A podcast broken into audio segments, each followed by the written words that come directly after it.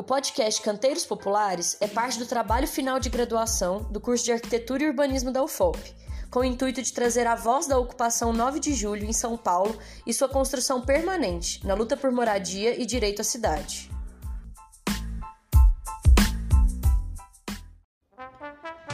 A primeira entrevista do podcast Canteiros Populares é com Carmen Silva, baiana de 59 anos, é líder do MSTC, Movimento Sem Teto do Centro de São Paulo, e vem desde a sua juventude ocupando as ruas e prédios de São Paulo por moradia digna, construindo diariamente uma cidade a serviço do povo.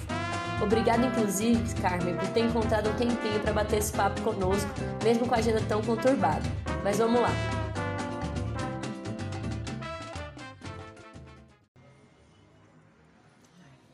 Isso, primeiro queria conhecer um pouco sobre sua trajetória, né? Como que você chega até a ocupação 9 de julho? Bem, a ocupação 9 de julho eu cheguei é, desde 1997, dia 2 de novembro, foi a primeira vez que ela foi ocupada e nós ocupamos com outros movimentos e em 2000 a gente fundou o MSTC. Tá? Então eu morei na ocupação 9 de julho de 1997 a 2003 que foi quando nós saímos com uma promessa de voltar um ano depois é, com ela reformada e isso nunca aconteceu.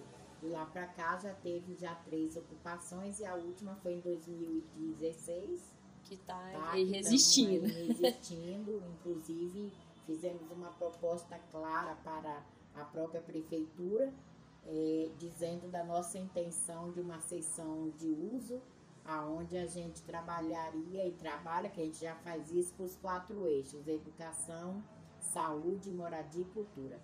Nossa. E como que foi esse processo de decidir ocupar esse imóvel?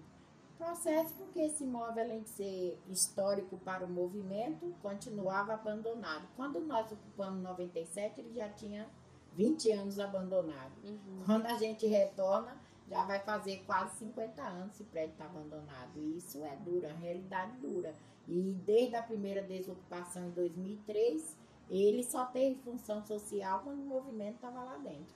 E esse processo dele ter ficado, né, de 97, né, esse prédio foi um dos primeiros prédios ocupados, né, tipo de ocupação de prédio. Sim. Né? E por que que decidiram ocupar ele, né? Tinham outros imóveis também Primeiro, abandonados. pela razão dele ser um prédio público, né? Segundo, pela localidade, porque naquela época, naquela década de 90, era ainda remanescente os mutirões da Erondina, que era lá bem no fundão da Zona Leste. E por que, que o trabalhador tinha que morar fora do trabalho, é, longe da faculdade, longe da escola, longe do, da UBS, se já tem uma cidade totalmente pronta e abandonada? Sim. Então, essa questão de ser central, né? De é, ser um ser, central. é, justamente, é morar no centro. Morar no centro é para trabalhador. O trabalhador precisa morar perto de outros equipamentos. E isso funda o MSTC, que é o, morar, o isso, movimento né, do Sem Teto do Centro. Sem Teto do Centro. Em lugares diferentes. É porque a moradia, ela porta de entrada em todos os outros direitos, né? Ela não pode viver afastada do, do de outros segmentos, né? Sim. Que é, faz bem para a vida, cultura, educação, saúde, a própria mobilidade. A mobilidade ela não é mobilidade de andar em carro, de andar em ônibus, mobilidade é de acesso. Isso. É de poder andar a pé até o trabalho, andar a pé até um parque, andar a pé até um cinema. É de poder circular. Isso é mobilidade. É, é uma cidade compacta que todos possam viver juntos.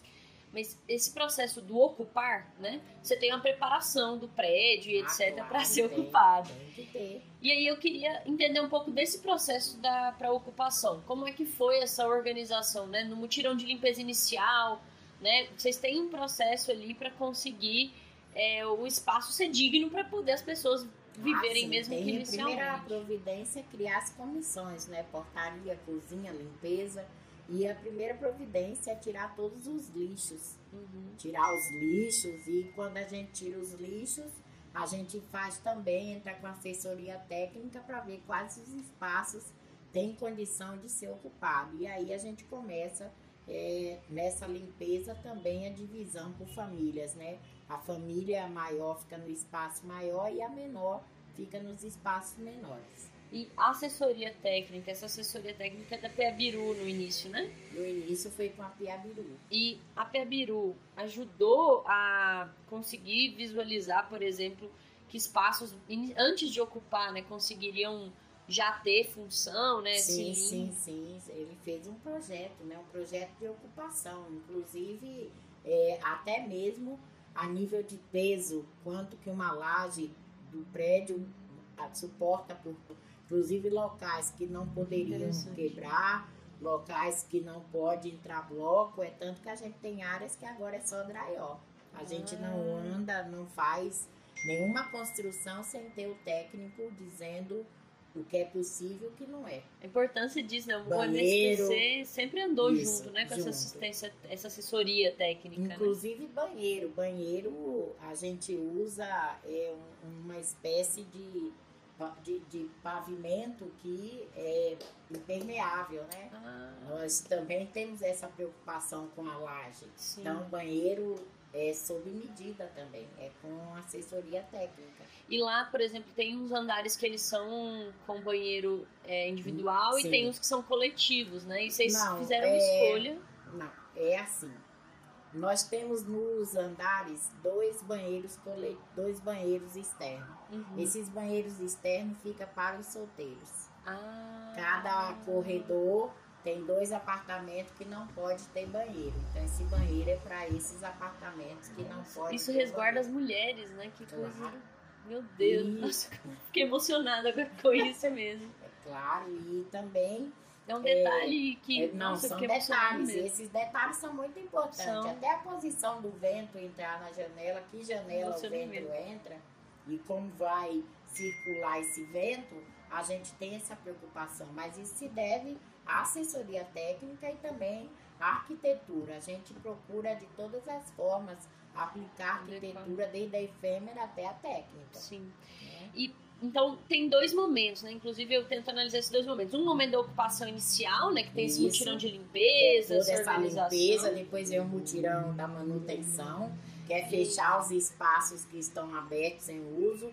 Por exemplo, os elevadores, eles são todos fechados para ninguém utilizar, né? E não ter nenhum acidente. É, nesses poços do elevadores também a gente faz manutenção diária para que não fique água, para que não fique nenhuma poça de água. E nós agora estamos dentro da 9 de julho iniciando um processo que era um processo de criar mezaninos dentro dos poços de elevador, para evitar justamente que tivesse alguma, alguma ocorrência, né? E então, depois desse momento, você tem um momento que quase cria um canteiro permanente, é um né? canteiro de obra permanente. Porque é um canteiro as, permanente. E as pessoas, elas vivem ao mesmo tempo que elas têm que reformar o lugar e isso, tipo assim, é uma coisa contínua. Inclusive, esse é o é meu... É a autogestão. É a autogestão. Esse é o grande foco, que é a autogestão. Sim. As áreas comuns, elas são é, de competência de todos. Dentro de sua casa a gente dá a direção como é que tem que fazer. Por exemplo, nós não temos permitindo nenhuma, nenhum fio é, exposto. exposto. Todas as casas têm que ter lá o disjuntor. Uhum. E isso vem, inclusive, de uma forma de organicidade que vocês criaram do próprio movimento, né? isso. né? Todas as ocupações, inclusive, seguem São isso. Desse jeito. Você tem coordenador de andar, você tem os responsáveis técnicos, né, por manutenção, então você tem de elétrica, hidráulica. E como que surgiu essa proposta de ter essa organicidade no movimento, assim? Porque... Ah, isso já é já do movimento, já inicia desde quando a gente está fazendo as reuniões de base, que é onde a gente ali vai também identificando quem pode já vir ajudar na coordenação. E nesses processos, já, já sabe quem mexe com isso, elétrica, quem mexe isso. com marcenaria. E já, já vai identificando todas essas pessoas. E então, é, e aí essas reformas né, que acontecem no dia a dia né, elas, enfim, né, elas têm, elas precisam de recurso, né, e aí, enfim. Bem, nós temos uma assembleia mensal e tudo é decidido em assembleia, inclusive a contribuição. O, o recurso que vem dessas obras são das contribuições, 50% do que eles contribuem é revertido para as obras e para o administrativo, né, para as obras. E os outros 50% da obra quem cobre são eles. E para além dessas contribuições, enfim, eu acho que um instrumento muito importante que vocês geraram foram dessas é, políticas coletivas de arrecadação. Uhum. Por exemplo, a cozinha. A cozinha, a cozinha, por exemplo, nós temos um grupo na cozinha que atua com quando tem os almoços, os eventos, que atua que é, e eles também contribuem para as, as reformas. É, o que nós trabalhamos é lucro zero, né? Não tem lucro. Uhum. Tem é, coletividade, onde vai Sim. um suplantando o outro. E é, essa proposta da cozinha, ela envolveu inclusive outros sujeitos, né? Os Claro. chefes renomados, Artistas. artistas. E veio da ideia, inclusive, dos artistas, né? Ah, a cozinha nasce aparelhamento, Nasce disso. Vem da Funarte, os artistas que vieram da Funarte. do Ocupa Funarte? Isso. É, do Olha, aparelhamento, então eles vão com a ideia da cozinha, e da cozinha surgem outras coisas, surgem os eventos, surge o Cine Ocupa, a Galeria Reocupa, que acabou de ganhar o prêmio Select, né? E assim e vai. transformou inclusive a ocupação nesse polo, No né? polo tipo assim, cultural, no polo né? cultural da cidade. E aí nós temos outros atores também que atuam, por exemplo, nós temos a saúde junto conosco, né? O poder público também está lá conosco, porque a gente tem toda uma efetivação da saúde dentro da ocupação. Aí a gente tem a horta, né? Que também vem, vem dessa criação da cozinha, a gente tem uma horta, é, e aí a gente vai é, colocando as pessoas sempre em contato com o que pode ser bem, com o que pode ter qualidade de vida. Vou, a gente tá chegando já no final, assim, Uhum. mas é uma pergunta, assim, mais voltada para essa questão da pandemia que a gente está vivendo, né? A, a cozinha, né? Esse espaço que tanto serviu para poder ajudar, tipo, a, a conformação da própria ocupação, hoje ela tá se voltando, inclusive, para a solidariedade, né? Que é um Isso. fator tão importante. Não, não só a cozinha, mas o MSTC criou o Comitê de Combate à Fome. E nesse comitê, a princípio, a gente queria é, a- atuar dentro das ocupações, mas a gente expandiu, houve um pacto so- solidário com os investidores financeiros e a gente se viu a 12.500 famílias, cem- mais de 140 comunidades em todo São Paulo. E aí a gente também, junto com a OBS, virou um polo de vacinação, né? É, e a cozinha lançou a campanha Lute como quem cuida, porque por conta da aglomeração a gente não podia estar com os eventos, né? Então, esses eventos foi transformado em uma campanha Lute como quem cuida, Que em parceria com o MST, e hoje a gente alimenta aí várias comunidades, né? Aos domingos vem esses chefes renomados e na quinta e na sexta, o próprio pessoal da ocupação cozinha e faz essas entregas de marmita, que dá em torno mensalmente de. é, por semana dá em torno de mil marmitas. Nossa. É, inclusive, um dos meus contatos veio da Simone, da Kelly, do MST, né? Pra, Uhum. pra poder, tipo assim, o Du, né? Me passaram contato do Du, é uma das pessoas que eu quero Uhum. também entrevistar. É, porque eu queria, na verdade, fazer uma pergunta em cima disso, que é.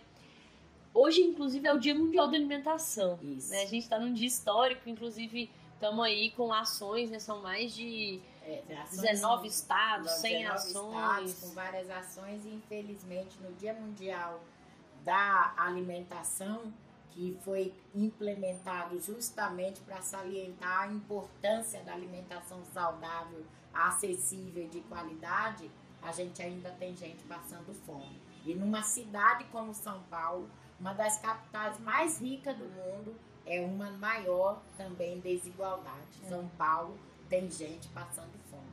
Hoje, inclusive. Alimentação é direito. Hoje, inclusive, a gente fez uma ação na, no viado ali na Sumaré, que era o preço dos alimentos nas alturas e a periferia na corda bamba. Inclusive, depois posso até te mandar pra você ver. É Dentro da campanha Periferia Viva, Certo. que o MST também Aham. constrói, enfim. Lute como quem cuida também tá se inserindo. É, tá se inserindo, inclusive nós vamos participar do banquetaço, né? Isso, vamos gente, é ter, brilhar. é, isso amanhã a gente tem ação no SEASA, um grande almoço no SEASA, mostrar pro SEASA o grande desperdício de alimento, né? E E como- uma proposta que eu tô também fazendo é que aproveitamos os espaços ociosos, baixos viadutos, terrenos baldios, vamos fazer hortas urbanas. Essa era a minha pergunta. É. Como que a luta por direito à alimentação, né, com a cozinha que vocês têm, por exemplo, as hortas, contribui para a luta com direito à cidade? Contribui é, mostrando que é possível sim ter uma alimentação saudável, orgânica, né, e que a gente pode utilizar até mesmo com preços acessíveis entre postos para que não tenha esse preço tão grande e beneficiar também os pequenos agricultores, né? Nós temos uma gama muito grande na cidade de São Paulo, que são os pequenos agricultores. E quando fala em agricultura, sempre pensa na distância, não. Palelheiros tem pequenos agricultores, Suzano tem pequenos agricultores, Mogi, né? A própria cidade, a própria cidade de Tiradentes. É só a gente Não. aproveitar esses espaços. Entreposto também para que esses pequenos agricultores entreguem direto para a população. Não precisa passar por atravessadores, que a coisa fica muito mais barata. A respeito disso, a gente também faz uma grande xepa no SEASA, todas as terças, e distribui para as comunidades. E a gente tem um projeto que chama Multiplicadores, onde a gente também pega uma tonelada de peixes por seis reais cada porção e a gente alimenta aí para mais de mil famílias. Então vamos tomar, vamos, vamos se conscientizar que nós podemos fazer muitas coisas com certeza. É. A partir da organização e do trabalho Isso, coletivo. É, partindo da organização e trabalho coletivo. E aí a última pergunta pra gente encerrar, pra gente atrasar pra live também, que a vida é dura. a vida é dura. Elas não param de lutar. Uhum. Mas esse modelo de moradia, a partir da ocupação, da organização popular e do trabalho coletivo, como que esse tipo de, de construção de cidade contribui para a luta pelo direito à cidade? Olha, contribui de uma forma eficiente, eficaz, porque inclusive nós estamos fazendo uma proposta viável à própria prefeitura, é, que chama-se PPPOP. É uma participação público-privada e popular, aonde nós podemos fazer autogestão com os três, né? tanto com o investidor como também com o poder público junto. Só basta ter vontade política, dá para fazer. E com encargos, a gente só está pedindo para ter uma sessão de uso, 35 anos, aonde a própria família faz a reforma do local. E o que vocês já, já fizeram, de, vocês já fazem, né? É o que nós já fazemos. Nós só queremos replicar isso para que isso vire lei e que possa ser moradia digna e barata. É isso. Carmen, muito obrigada. Eu sei que o tempo não. É, já estou aqui com 11 notificações. Não, mas vai, vai dar certo.